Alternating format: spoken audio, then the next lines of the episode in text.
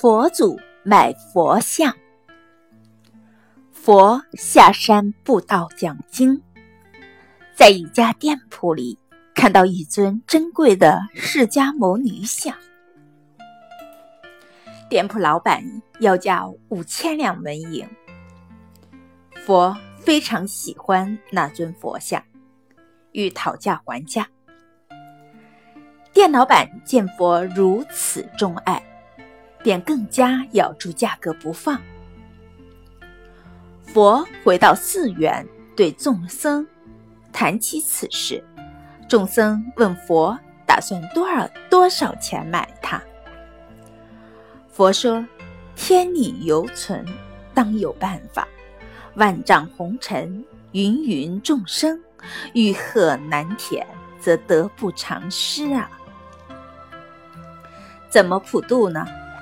弟子问：“让他忏悔。”佛笑曰：“一名弟子被安排到那店铺与老板砍价，讲到四千五百两，未果。第二天，第二名弟子讲到四千两，未果。第三天，如此，到第九天时，买主所给的价钱已经低到二百两。”眼看着买主一个比一个给的价格低，老板开始怨责自己太担心。第十天，佛亲自下山，以五百两纹银与老板交易，老板非常高兴，又赠送佛龛台一具。佛谢绝了佛龛，单掌作揖，笑着说。欲望无边，凡事有度，一切适可而止吧。做人不可贪，凡事要有度。